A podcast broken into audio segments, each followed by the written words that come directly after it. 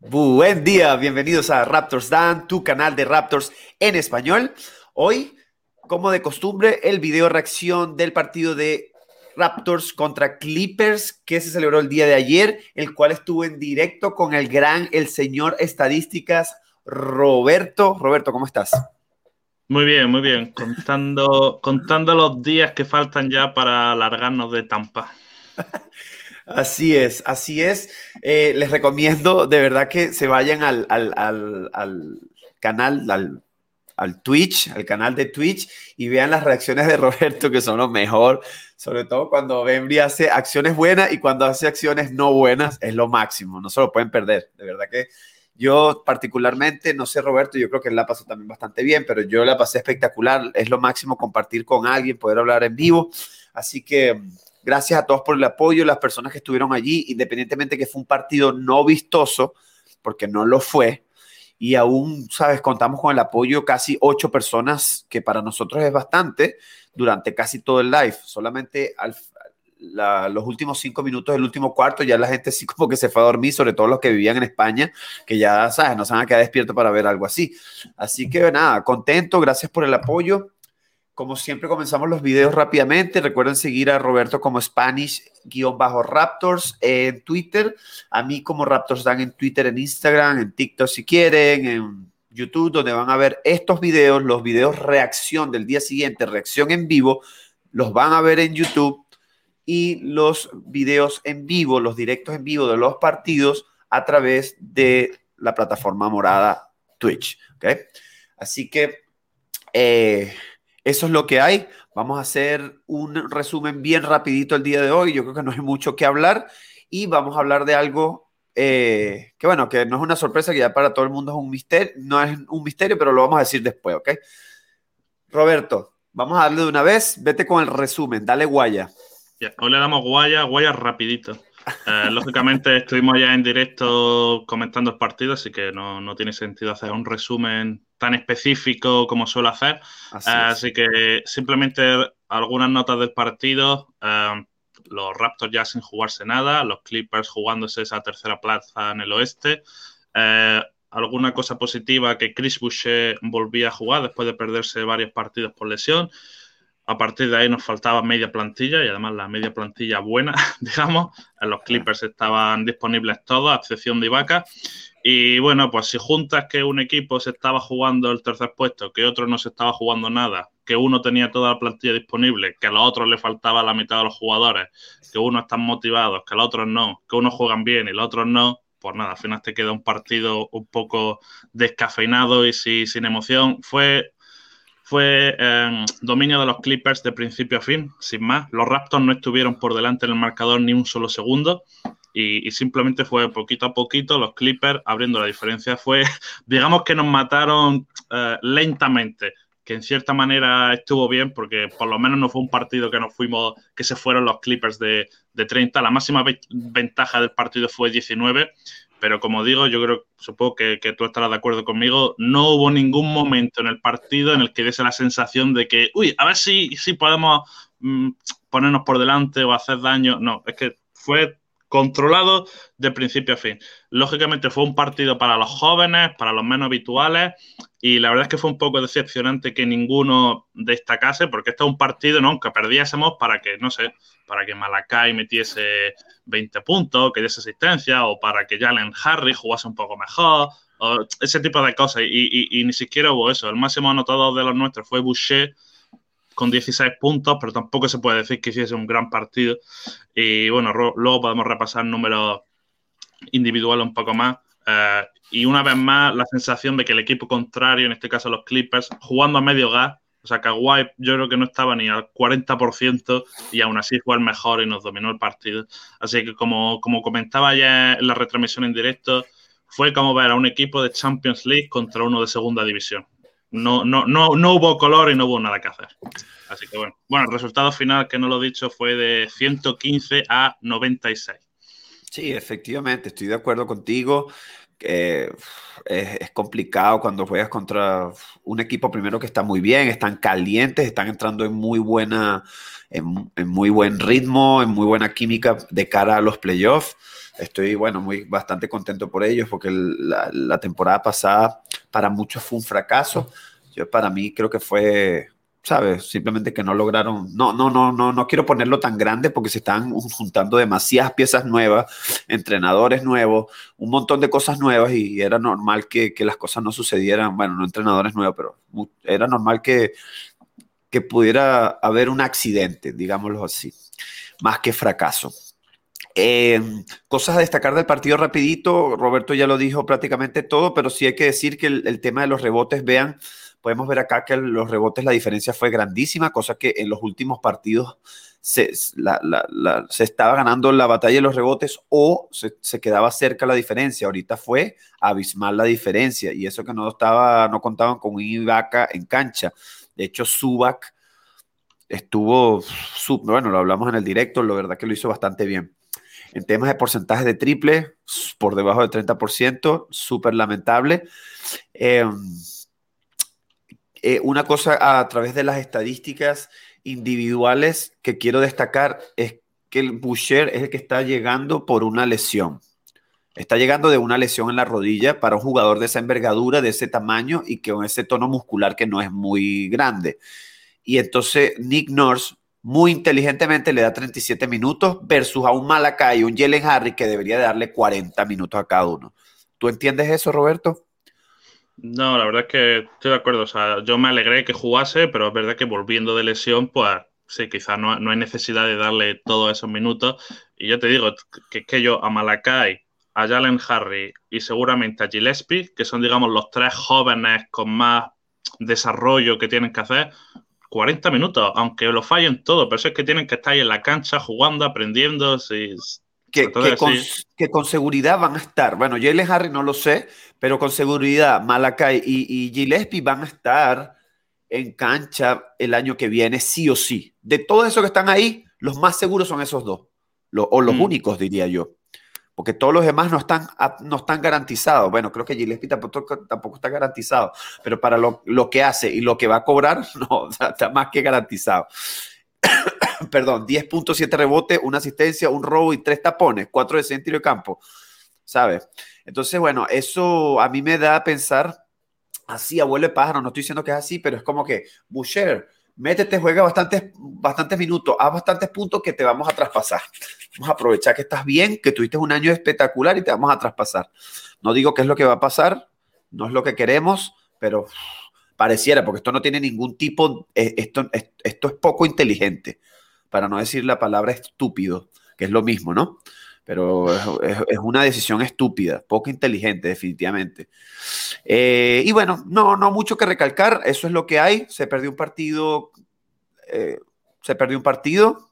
Vamos a ver el próximo partido contra los Chicago Bulls. ¿Algo más que quieras agregar, Roberto?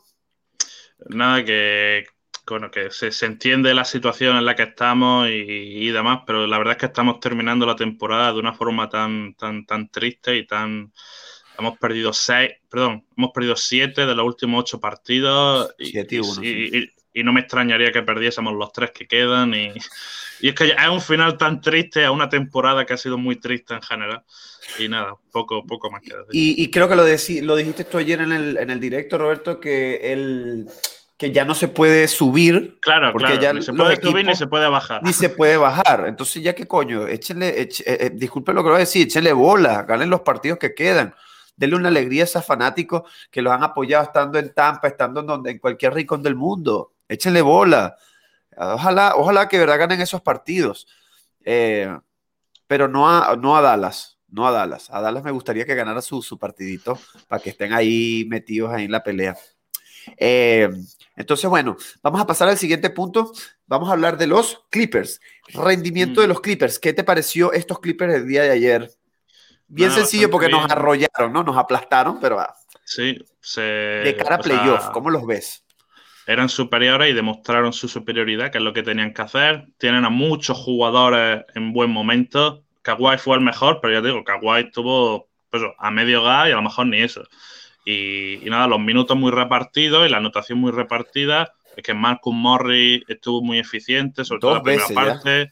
Y Vika Zubac, todo el partido martillo pilón. Paul George tuvo un partido malo, pero bueno, ayudó en lo suyo. martillo Beverly, Reggie Jackson, Rondo. Es que, es que llega, llegan con una cosa que todos los equipos están, les gustaría poder decir. Están llegando sanos y en un buen momento de forma. Es que aparte de Ibaka, tienen a toda la plantilla en un buen momento. Que si ves tú, si tú repasas todos los equipos que van a jugar playoffs, a todos tienen problemas de, lesiones o de, o de baja, etcétera. Y los Clippers llegan en un muy buen momento con un fondo de armario bastante grande. O sea, tener desde el banquillo a Rondo, de tener desde el banquillo a Cousins, a Batum, es que, es que y, a Patrick Patterson, que ayer no jugó, pero yo supongo que sí se le verá algo más en los playoffs. Y Vaca, que no jugó. Y Vaca, es que, es que tiene una plantilla muy completa. Entonces yo creo que están llegando en muy buen momento a este final de temporada a nivel clasificatorio están terceros, tienen un partido de ventaja contra Denver, así que bueno, van a quedar o tercero o cuarto. Eh, que bueno, no sé si hay mucha diferencia, porque si quedas tercero o cuarto va a tener que seguir jugando contra Portland, Dallas o Lakers, va a jugar contra uno de esos tres equipos. Y, bueno, yo, yo sí, yo lo veo bastante bien. Luego, lógicamente, hay que verlo en playoff, que es donde han fallado en estos últimos años los Clippers en los últimos 7 u 8 años han hecho temporadas regulares muy buenas, pero luego siempre en playoffs han tenido ahí esa barrera, ese bloqueo mental que no han podido pasar. Y la verdad es que si no llegan a final de conferencia este año, va a ser un eh, palo muy gordo. Sí, ahora sí se le puede llamar fracaso. Em, una cosa que, quería, dos cosas que quería decir. Primero es, es recalcar el rendimiento de Terrence Mann, que es un chico de 24 años, que es un rookie de ellos. Eh, que se fue perfecto. 20 puntos, 7 de 7, se fue perfecto. Un slasher exquisito, penetra el aro perfectamente, muy agresivo. Eh, quiero recalcar eso porque es una, una, pieza allí que tienen bien interesante y que no entendí ni entenderé jamás por qué le dieron ese contrato tan gigantesco a Luke Kennard si ni siquiera le dan minutos. Supongo que lo van a traspasar. ¿Qué equipo querrá Luke Kennard? No tengo ni idea. Eso por un lado. Y por el otro lado, es que sí, entran en buena forma, buena química, entran perfecto a los playoffs y además quería eh, decir que este, mientras que el entrenador pasado no se caracteriza, pero ya ha tenido en dos situaciones, le han quitado una ventaja de 3-1 en playoffs y el equipo contrario lo ha sobrepasado y le ha ganado, ¿ok? Que fue a Doc Rivers. Hoy en día tienen a eh, Tyron Lu como entrenador. Y sabemos que Tyron Lu hizo ese mítico running con, con Cavaliers de iba perdiendo Cavaliers 3-1 contra los Golden State de, 7, de 73, de récord de 73-9 y con Tyron Lu siendo su, su año rookie como, como entrenador, pues volteó la tortilla y ganaron las finales. ¿Te acuerdas de eso, no? Hombre, Roberto. Como para no, para como para no acordarse. O sea que este año parece que todo, todo indica de que Clippers va súper bien encaminado a lograr el objetivo que es ganar su primer campeonato de la NBA. No lo va a tener fácil, por supuesto, pero quería dejar eso allí para que ustedes lo, lo, lo... es historia, es historia, es lo que pasó y vamos a ver, todo, son cosas positivas para, para los Clippers. Eh, ¿Algo más que quieras aportar, Roberto? O... No, poco más. Ya cuando lleguen los playoffs ya habrá tiempo de hablar de todas estas cosas. Vale. Em, chicos, al final de este video vamos a hablar de algo importante, así que no se vayan, véanlo completo. Vámonos rápidamente. Obviamente la sección de le nombro o no le nombro no va a estar el día de hoy porque Pascal no No hay nadie al que nombrar. Correcto, correcto. Eh, cuando nos vamos a la jugada mal aquí, no hay video, no, obviamente no hay ningún video, pero la jugada mal aquí, recuerden que es la jugada, digamos, más increíble, que nos llamó mucho la atención. No sé si tú tienes otra, Roberto, pero creo que fue el taponazo que le da Freddy Gillespie a de Marcus que venía a, a 100 mil kilómetros por hora a, a, a clavarla con mucha fuerza y pues Gillespie no le importó, absorbiendo contacto y, y, tapó.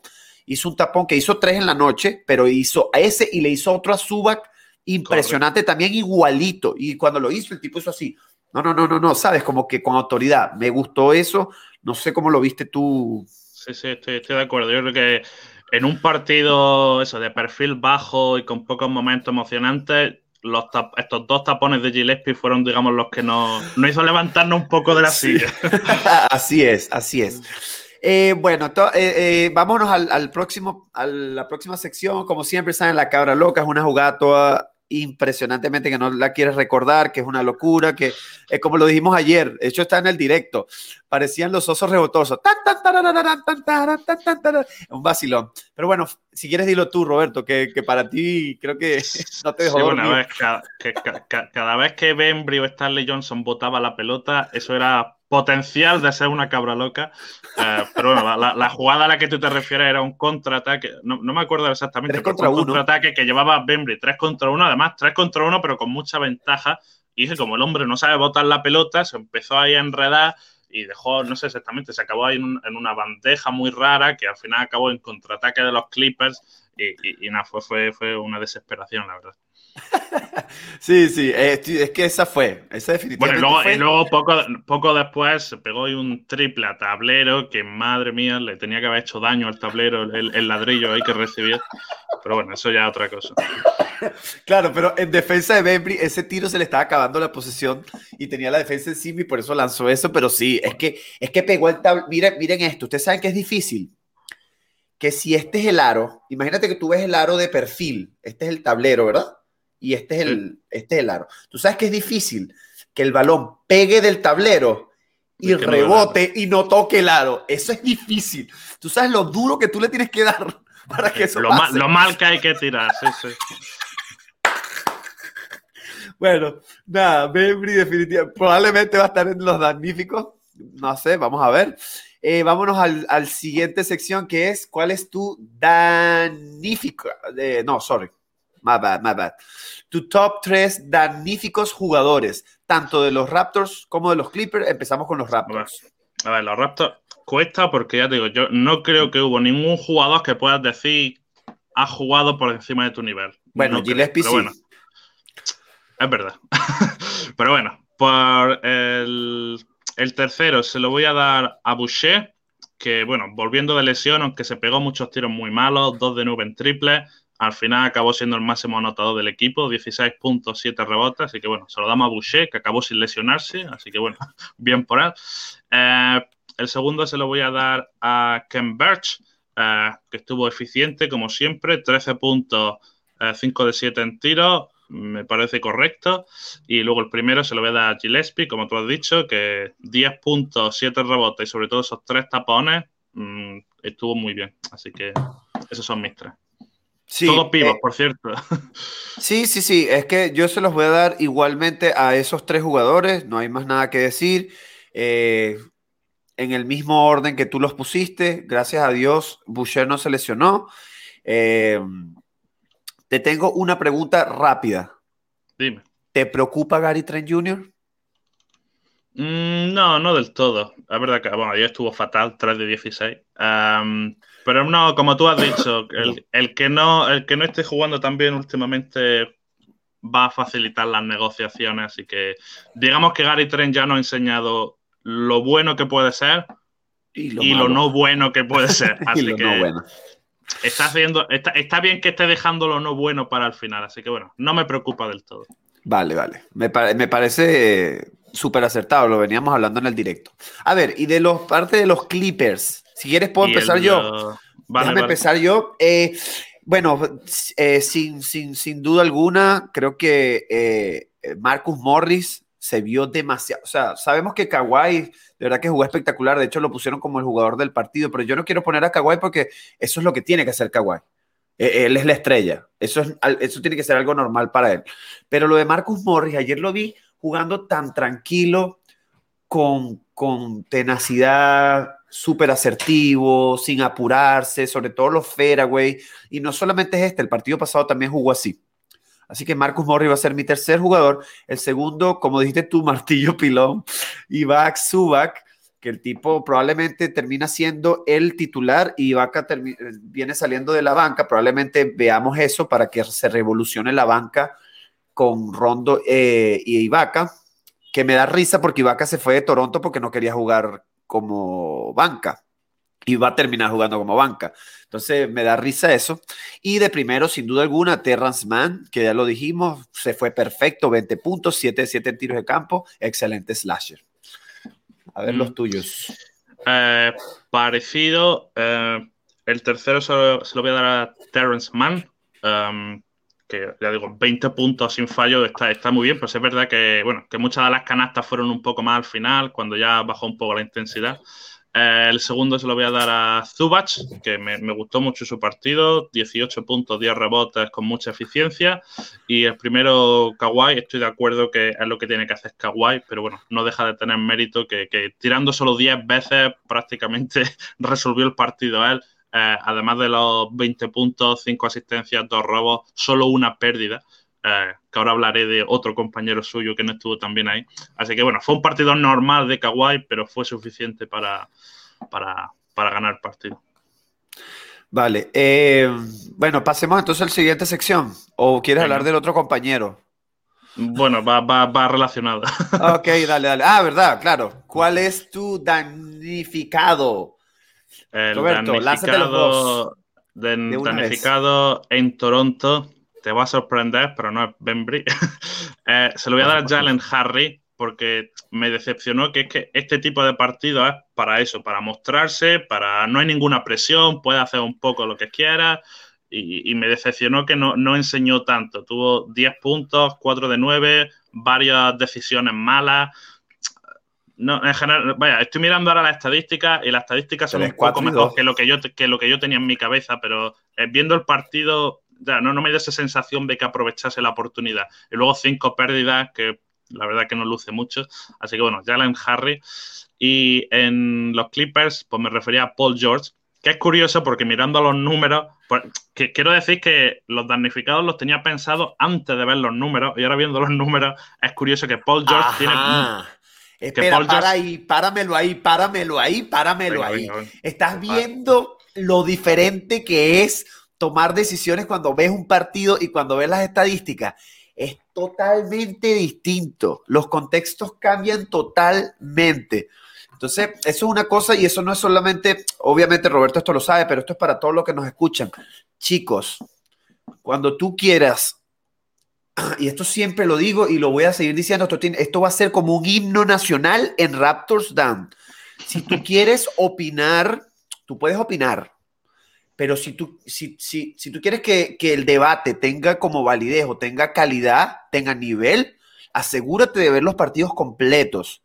¿Ok? No solamente te enfoques en las estadísticas, porque a veces hay cosas que se ven en un partido que no se reflejan en, en, en las estadísticas tú ves en el partido y tú dices, Jalen Harry tuvo un partido malísimo, pero si te vas a la estadística, el tipo tuvo buenos números.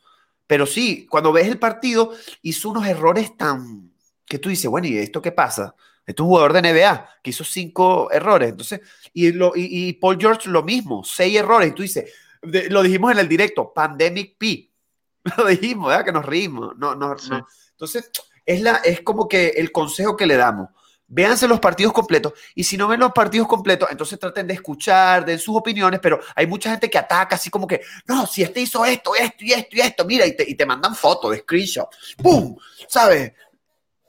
Tomen, o sea, hagan caso y véanse los partidos completos. Si no pueden, entonces traten de tomar otra posición dentro de un debate, porque hay contextos importantes que se tienen que tomar en cuenta. Disculpa, Roberto, adelante.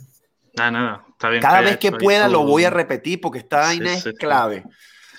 Sí. que por eso que damnificó a Paul George, que iba a decir que es curioso que tiene los mismos números que Boucher, 16 puntos con 5 de 15 en tiros, pero claro, Boucher viene de lesión, no es una superestrella de la liga, y Paul George es una superestrella de la liga, y se entiende que tiene que ser más dominante, tener más aciertos. Entonces, para Paul George, estos 16 puntos no son un buen partido. Para otros jugadores sí, pero para Paul George no, es bueno. Y luego, aparte, seis pérdidas, muchos tiros malos, etcétera. Así que, bueno, a mí Paul George me, decepcionó un poco allá.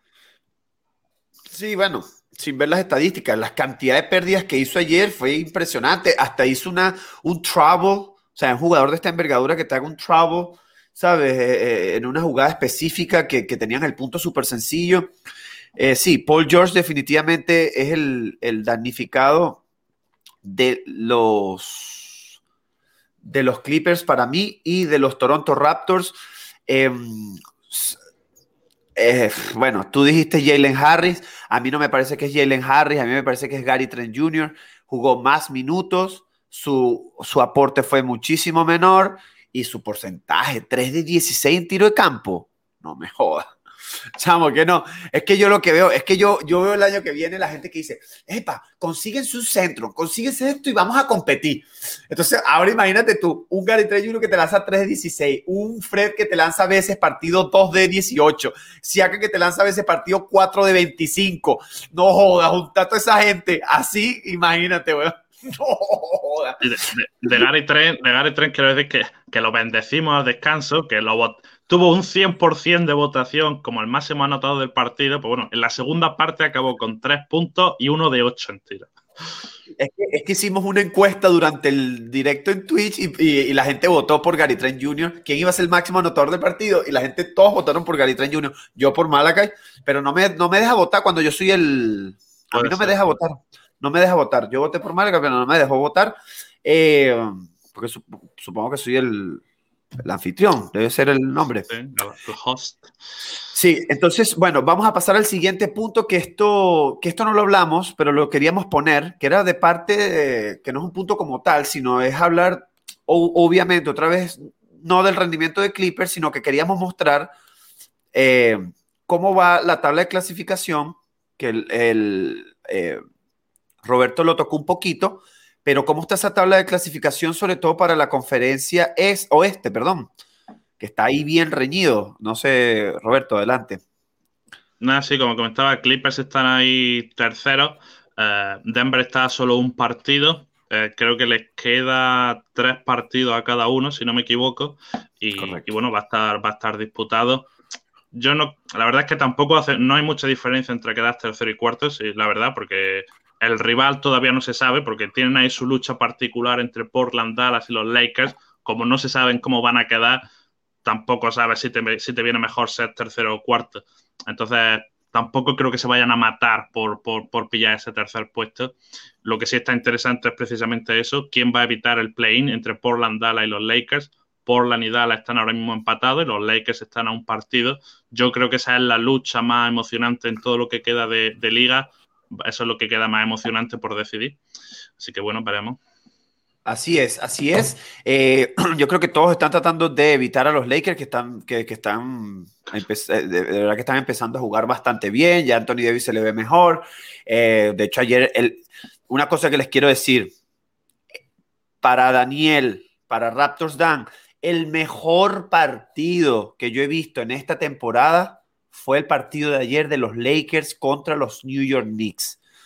Chicos, se los recomiendo. Qué partidazo, qué despliegue de defensa. Bueno, imagínense, el partido terminó el cuarto tiempo 91-91. ¿Ustedes se imaginan la defensa que se aplicaron esos dos equipos?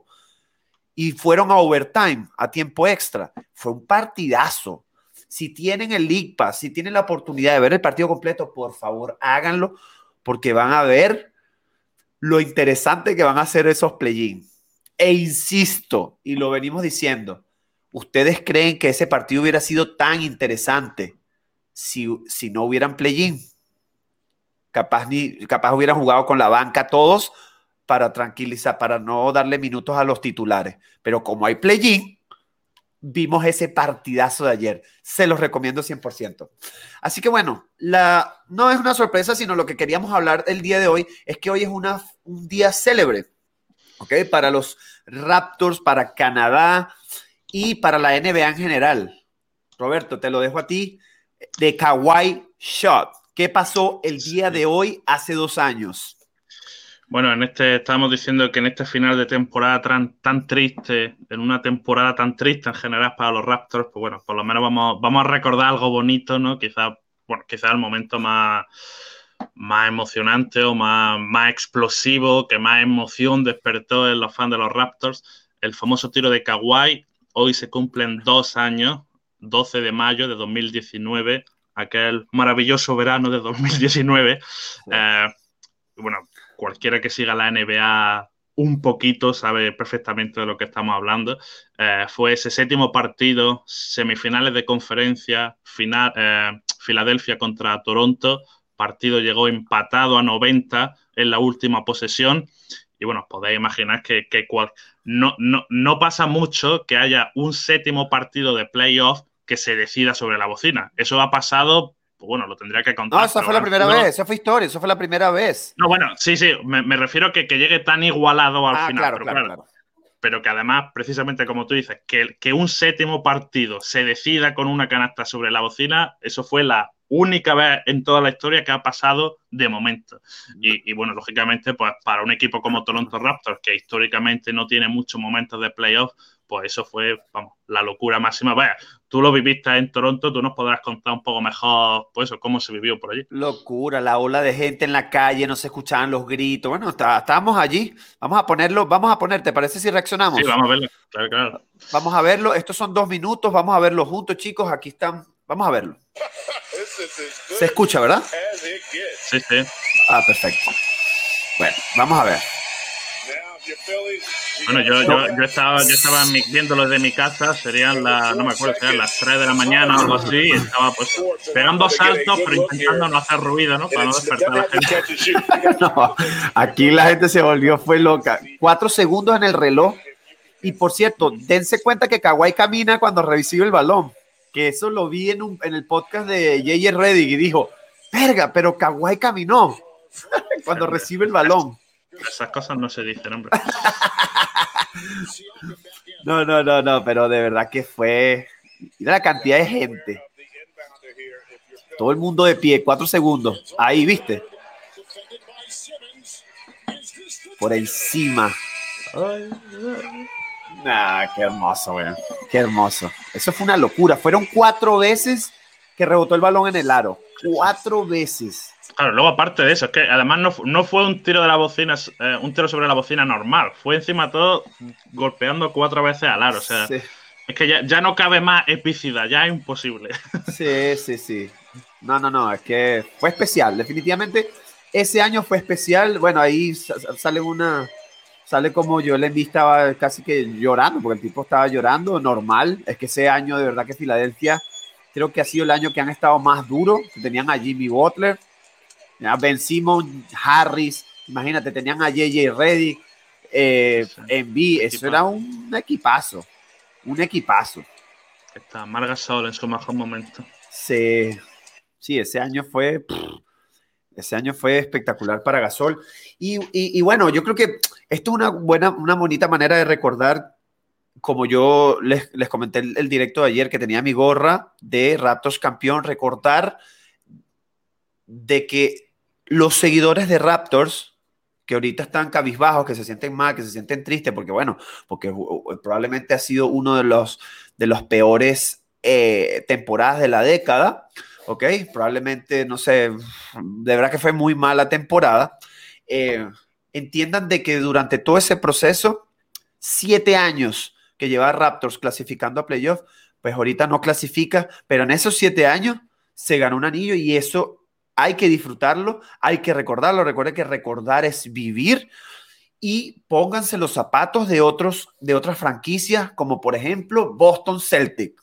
Este, ayer dijo Oklahoma, hoy te digo Boston Celtics, que tienen año tras año clasificando a finales de conferencia, finales de conferencia, segunda ronda y no terminan de ganar el anillo. Entonces imagínate cómo se deben de sentir ellos.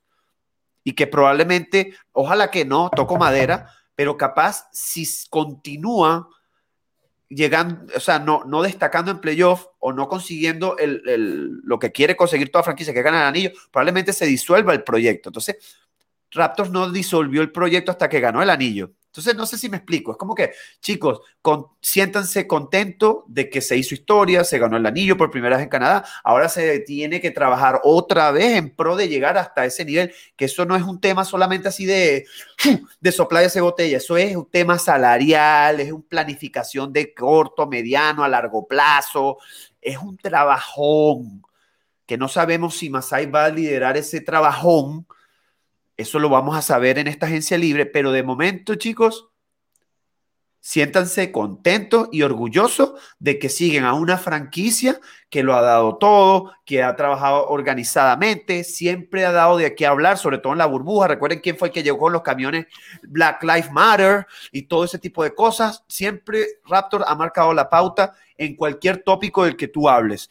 Y eso habla muy bien de la organización. Yo, yo estoy seguro que Roberto también nos sentimos orgullosos de, ser seguidores de esta, de esta franquicia, por supuesto de, todos los equipos de la NBA, nos encanta, pero Raptors es el equipo que nos quita el sueño, así que yo particularmente le quería dejar ese mensaje allí. Roberto, no sé si quieras decir algo y ya para culminar el video de hoy. Nada, 100% de acuerdo. Ya, ya puse varios tweets al respecto, que sí que es triste, pero hay que valorar todo lo que hemos vivido estos últimos años, que como tú dices, ya le gustaría a más de la mitad de las franquicias de la NBA haber pasado lo que han pasado los Raptors. Así es, así es. Así que bueno, para culminar, les recuerdo que este sábado a las 2 de la tarde, hora Canadá, Toronto, por favor saquen sus cuentas en sus respectivos países. Vamos a estar reunidos con Javier Molero. Ya hoy me confirmó, ya recibió el itinerario, ya está trabajando para, para, para, para traernos una información bien pertinente ese día. Vamos a hablar del draft enfocado en Toronto Raptors, ¿ok? Entonces, ¿quieres saber qué, cuáles son los posibles prospectos que va a adquirir Raptors en, esta, en draft que viene, que supuestamente es una de las mejores? de parte de un experto o de una persona que lo viene siguiendo, sabes que su especialidad desde hace mucho tiempo, pues no se lo vayan a perder. Directo en Twitch, ¿ok? A las 2 de la tarde saquen su cuenta, vamos a estar aquí. Así que bueno, esto ha sido todo por hoy. El video quedó corto por fin. Em, Roberto, una vez más, gracias por estar acá. Eh, sí, iba a, iba a, dar un anuncio, pero mejor no porque no estoy seguro. Chicos, gracias por todo. Un inmenso abrazo, se les quiere muchísimo. Y recuerden, we the North. Adiós.